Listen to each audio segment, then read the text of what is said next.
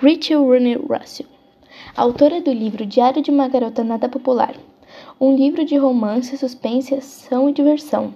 Conta a história de uma menina que seu sonho era ser popular. Com o seu aniversário chegando, esperava ganhar um telefone novo, mas infelizmente ganhou um livro onde não tinha nada escrito. Com o tempo, descobriu que era um diário. Ela foi escrevendo e um certo dia ela acordou e não encontrou. Pensou que poderia estar na escola. Ela foi para a escola, procurou em tudo, mas não achou. Passou o dia procurando, então quando voltou para casa, sua maninha mais nova falou que tinha pego seu diário para um trabalho na escola. Aliviada, ela foi dormir.